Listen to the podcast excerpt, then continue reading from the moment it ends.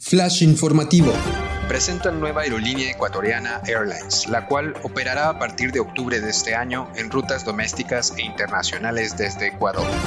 Boeing anuncia nueva asociación con una proveedora de mantenimiento, reparación y revisión en Costa Rica para aumentar la capacidad de conversión del 737-800 Boeing Converter Freighter. Dos pequeños aviones chocaron en el aire el miércoles 12 de mayo cerca de Denver, dejando un avión casi partido por la mitad y obligando al piloto del otro a desplegar un paracaídas sujeto al avión para aterrizar de manera segura. Sorprendentemente, nadie resultó herido. Dassault Aviation ha anunciado el nuevo jet Falcon X-10 con un alcance de 7.500 millas náuticas que le permitiría volar de Nueva York a Shanghái sin escalas. El Falcon 10X entrará en servicio a finales de 2025. Esto y más en All In News.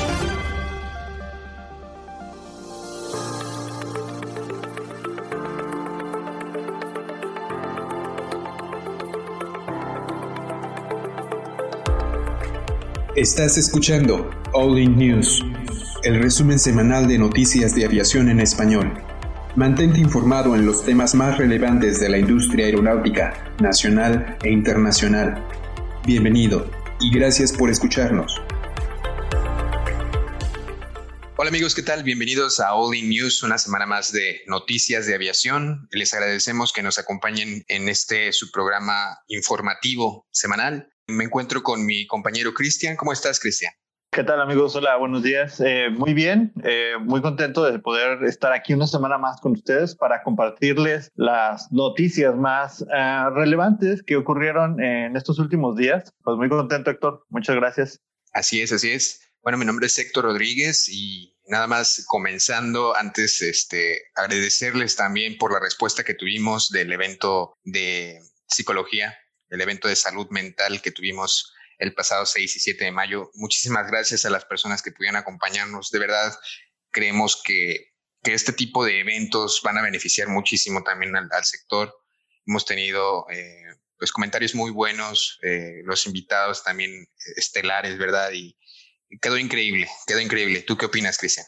Sí, la verdad eh, creo que eh, se generó mucho valor para, para la gente que estuvo participando ahí principalmente para el sector de la aviación, que solían conocer temas relacionados con el tema de psicología, pero en lo personal y en los comentarios que vimos, esto les permitió también como elevar un poco más ese nivel de conciencia hacia la importancia que tienen estos factores humanos dentro del ámbito de la aviación. Y pues muy satisfecho, creo que agradecerle a todos los que participaron, pero principalmente a los ponentes que fueron una cosa eh, sobresaliente. Las ponencias fueron de mucho beneficio y que realmente los temas que nos compartieron ahí pues generaron una, pues una plática, una discusión, o nos llama a todos a la acción, ¿no? También creo que es importante, Héctor, recordarles a nuestros amigos que este material ya está disponible en nuestra página, está disponible en on demand y que pues pueden solicitar acceso a, esta, a este material y que pues también se, se empapen un, un poco de lo que pasó en este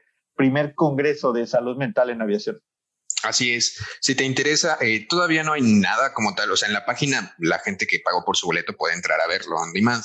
Pero estamos pensando todavía cuál va a ser la estrategia, porque de verdad es un contenido de muchísimo valor. Por ahí esténse pendientes en, nuestra página de internet. Seguramente eh, podrán verlo más adelante si no pudieron acompañarnos. Y bueno, en fin, Cristian, eh, tú traes la primera nota, ¿no?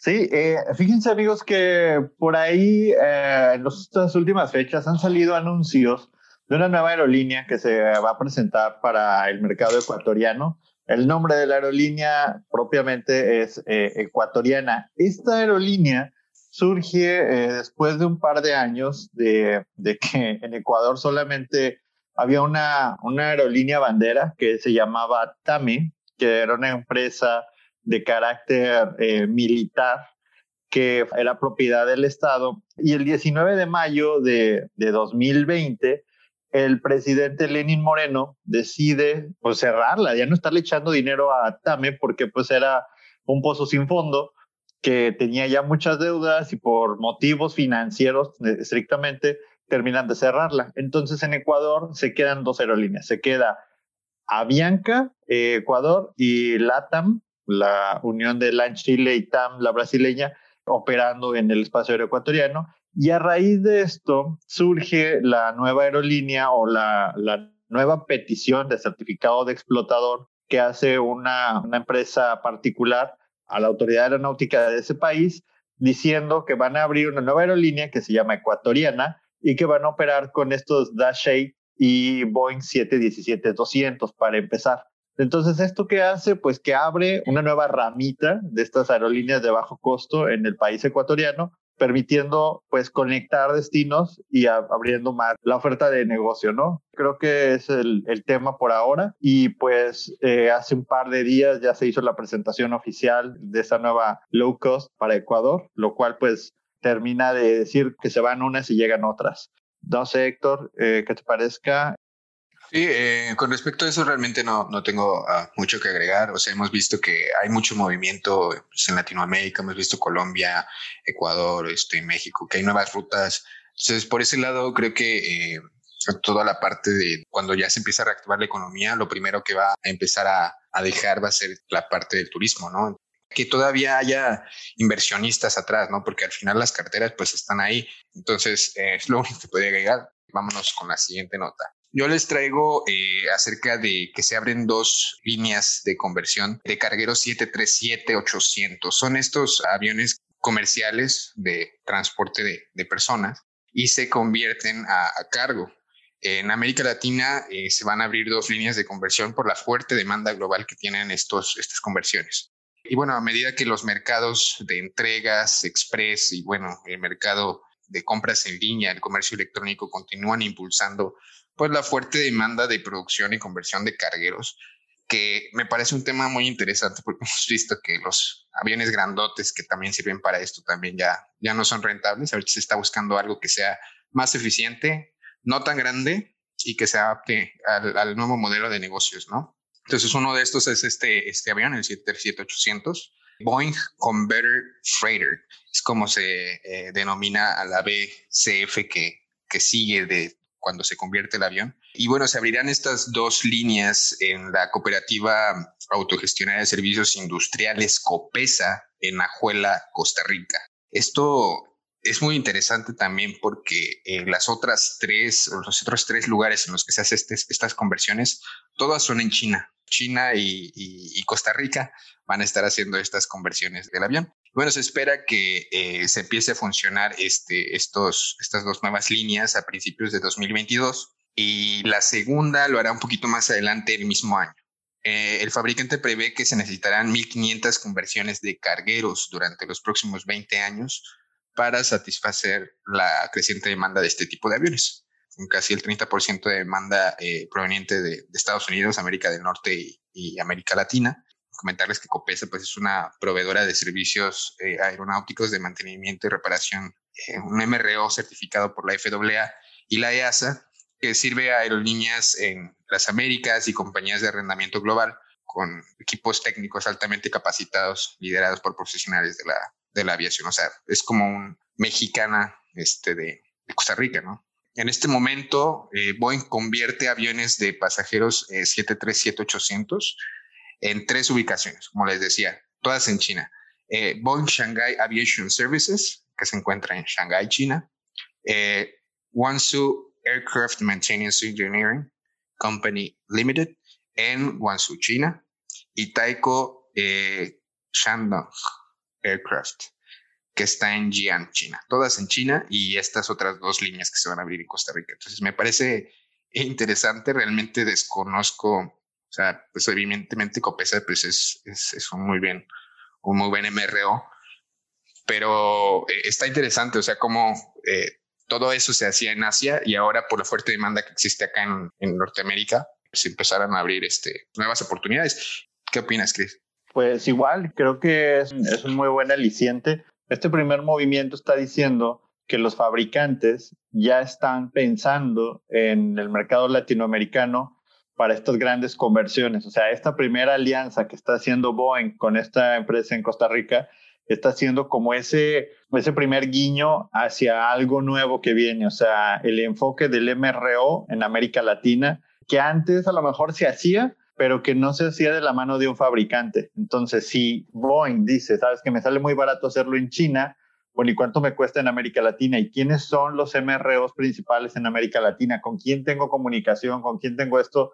Probablemente vamos a ver otros MROs, por ejemplo, el MRO de LAN Chile, que es un MRO bastante grande, otro MRO que está en Chile que se llama ENAIR, pudiera ser otro de los grandes, porque la mano de obra, pues obviamente no es lo mismo hacerlo en Estados Unidos que en hacerlo en América Latina, en China, en India.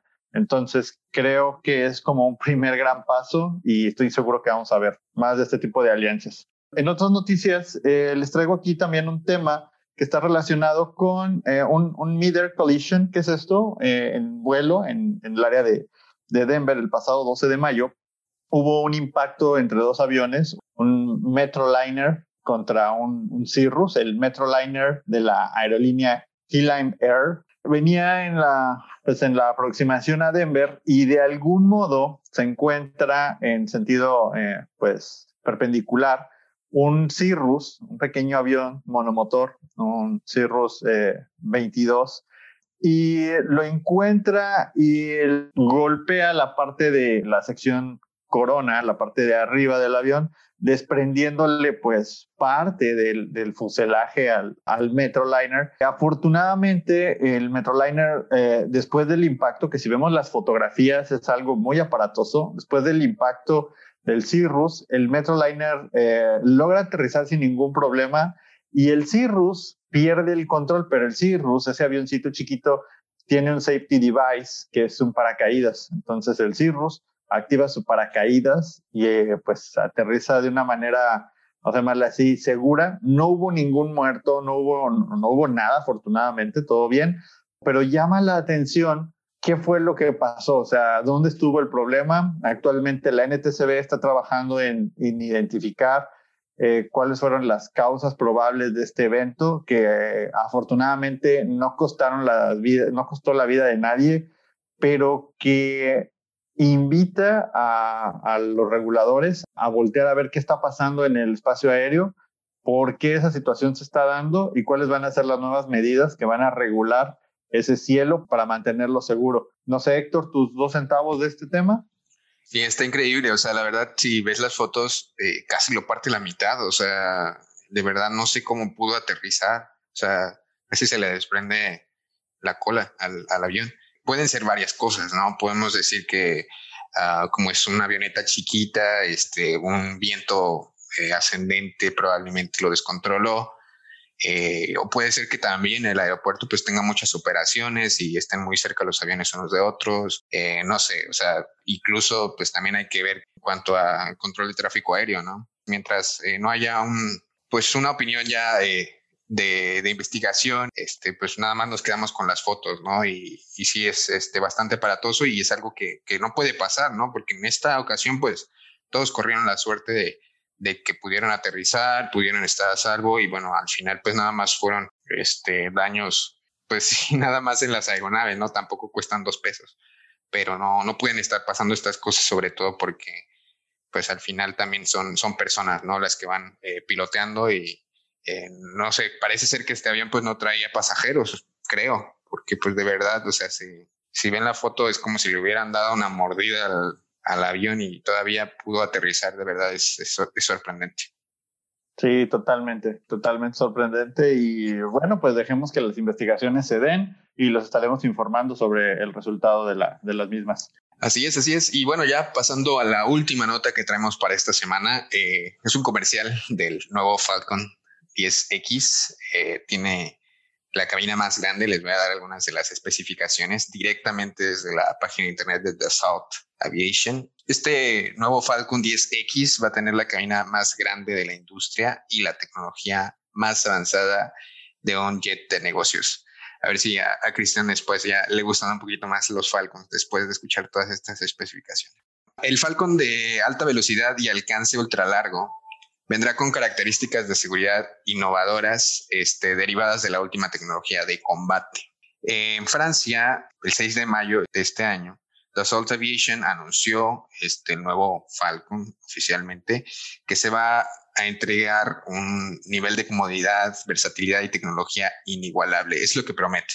Con un alcance de 7.500 eh, millas náuticas, este Falcon 10X podrá volar de Nueva York a Shanghái, de Los Ángeles a Sydney, de Hong Kong a Nueva York, de París a Santiago, en una sola patada. Y la velocidad máxima será de Mach .92, casi 93. Este, realmente va a ir bastante, bastante rápido. Que pueda haber más conectividad, ¿no? Sobre todo en la, en la parte ejecutiva. Y bueno, este 10X, eh, este Falcon 10X tendrá como les comentaba, la cabina más grande y cómoda del mercado, además de que ofrecerá una modularidad eh, de cualquier otro avión eh, de su clase. Tiene una sección transversal de cabina de 2.03 metros de altura y 2.77 metros de ancho. Esto lo hace casi 8 pulgadas, o sea, como 20 centímetros más ancho y 5 centímetros más alto que el avión comercial más ancho y más alto que pueda, eh, que vuela en la actualidad. Eh, la presurización pues también eh, será la mejor, eh, ya que los pasajeros experimentarán una altitud de presión de cabina de 3.000 pies mientras vuelan, no sé, a 41.000 pies.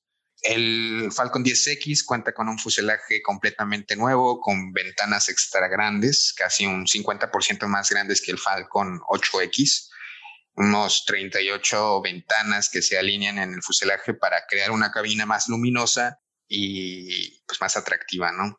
Eh, el ala eh, también de alta velocidad está hecha de compuestos de fibra de carbono para una resistencia máxima y un peso reducido, diseñada para velocidades y, y eficiencia, sobre todo, que es ahorita lo que se está buscando, ¿no? Este avión estará propulsado por un motor Rolls-Royce en su versión más reciente de la serie Pearl. Este motor ofrece más de 18 mil libras de empuje. Va a traer dos motores. Y bueno, eh, va a ser solamente un solo acelerador inteligente que servirá como control de potencia principal conectado a ambos motores y se administrará este, automáticamente la potencia de cada motor según sea necesario en diferentes escenarios de vuelo. Y pues prometen que también será capaz de, operar en condiciones de, baja visibilidad y de techo prácticamente nulas. Pues nada más, están, están orgullosos y una de las cosas que estaban diciendo este pasado 6 eh, de mayo es que, bueno, han puesto el listón muy alto y, bueno, están con la confianza de que se puede, este, que este avión esté en la cima del mercado. Estará ya en servicio a finales de este 2025. ¿Tú qué opinas, Cristian? O sea, la propuesta que traen, o sea, está bien, pero para hoy, ¿no? No, no estoy seguro que dentro de tres años. Sí, sí, sí. Eh, mira, creo que el mercado está, se está moviendo para allá. Está diciendo, digo, ya tenemos ahí el, el G700, tenemos el Bombardier, el 7000. Sí, yo creo que el mercado está apuntando para allá. Falcon, como dijiste hace rato, eh, no es mi fab en cuanto a fabricante de aviones. Definitivamente es un gran fabricante de aviones. Este avión pretende revolucionar muchas cosas con sus 19 ventanas por lado. O sea, es una locura. O sea, estás hablando de que 19 por 2 son 38 ventanas en total. Es un avión largo, es para largo alcance. Como dijiste, dividido en cuatro zonas. Compite completamente con aviones más grandes. Pareciera que los fabricantes entienden que lo que quieren los operadores son aviones que lleguen más lejos y que, y que sean mucho más cómodos, más silenciosos, más eh, eficientes en consumo de combustible. Este motor que están metiendo también es uno de los, de los motores que son de nueva generación. Entonces, es una buena apuesta y lo único que hace es que está poniendo como que todo en los mismos términos. Vas a tener a Gulfstream con el G700, vas a tener a, Bombardier con, el, con la versión 7000, que ya habíamos platicado en otro podcast que, que Bombardier solo se va a dedicar a ese avión. Y acá tienes a Falcon que va a tener este 10X. Entonces tienes en el mismo segmento una misma competencia. ¿Qué va a variar? Bueno, pues ahí yo lo que veo es que la gente o la gente que quiere comprar un avión de estos, pues lo va a comprar. Yo creo que se están enfocando a que su mercado nicho, o sea, si tú siempre has comprado Falcon, pues que tengas para, para comprar uno con las características de las 7000 millas náuticas, ¿no? Del 10X. Entonces, que no te vayas a comprar un Gulfstream, que no te vayas a comprar un Bombardier, que vayas y compres un Falcon, o sea, que te mantengas en la casa. Entonces, eh, creo que responde a los movimientos que hay en el mercado. Si tú me preguntas a mí que si es la mejor opción para un desarrollo, creo yo que no, que sea el gran nicho de negocio, porque hay, hay desarrollos eh, más eficientes, más económicos, pero si hay cierto sector de la población eh, mundial que requiere este tipo de aviones, pues sí, sí lo hay. Que es acotado, pues también, también lo es. Pero hoy por hoy, el que lleva la delantera ahí, eh, podemos decir que es Bombardier con su, con su serie 7000 y que Falcon está llegando pues algunos años tarde a la pelea. No me extrañaría que sea un proyecto que, que se le va a invertir, pero que a lo mejor Falcon en un par de años voltee y diga, y em, creo que los números ya no me están saliendo. No sé, ¿tú qué opinas? Sí, o sea, como dices, es un avión de lujo. O sea, aquí la verdad es, es como, pues, porque la gente compra un coche Rolls Royce. Lo hace por lujo, eh, no porque no pueda encontrar la misma oferta en otros lados, sino porque me gustan, o sea, ya es por gusto, ¿sabes? Pero al cambiar también de fabricante, pues no sé hasta qué punto, por ejemplo, su, su mecánico este, o la gente que trabajan para darle mantenimiento a sus aviones, pues puedan seguirle dando este, pues soporte, ¿no? O sea, al cambiar de fabricante también hay que cambiar de, de, MRO o, pues no sé, o sea, si ya tienes tiempo trabajando con gente de Falcon, seguramente te sientes también más cómodo, pues siguiendo la misma línea, ¿no? Entonces yo creo que sí lo hacen en el sentido de, darles una oferta similar a, los clientes que ya tienen ahorita, que pues al final cuando te subes a un avión de esos y si eres piloto y lo que sea, te terminas de enamorar porque pues es un lujo, es un lujo. Entonces, qué padre que, puedan adaptarse ahorita a las propuestas y al, mercado actual también en cuanto a eficiencia y alcance. Lo estaremos viendo, este, ojalá que podamos encontrar por ahí eh, fotos o algún video del evento oficial que hicieron de lanzamiento de, de este nuevo Falcon. Y bueno, ya llegamos al, al, final de este episodio. Como ven, vamos a tratar de, de, darles las noticias un poco más, más ágiles, más rápidas. Encuéntranos en nuestras redes sociales, díganos de qué quieren que hablemos, a quién quieren que entrevistemos, también si quieres formar parte de, de este proyecto, si quieres ser un advisor, pues entrar a www.olinadvisors.com por ahí hay eh, algunas personas que ya nos pidieron ser advisors, vamos a estarlos contactando muy pronto. Y bueno, eh, nada más, Cristian, no sé si quieres agregar algo más, si no... Pues nada, eh, manténganse, manténganse conectados, manténganse seguros y nos vemos en el próximo podcast. Bye. Bye.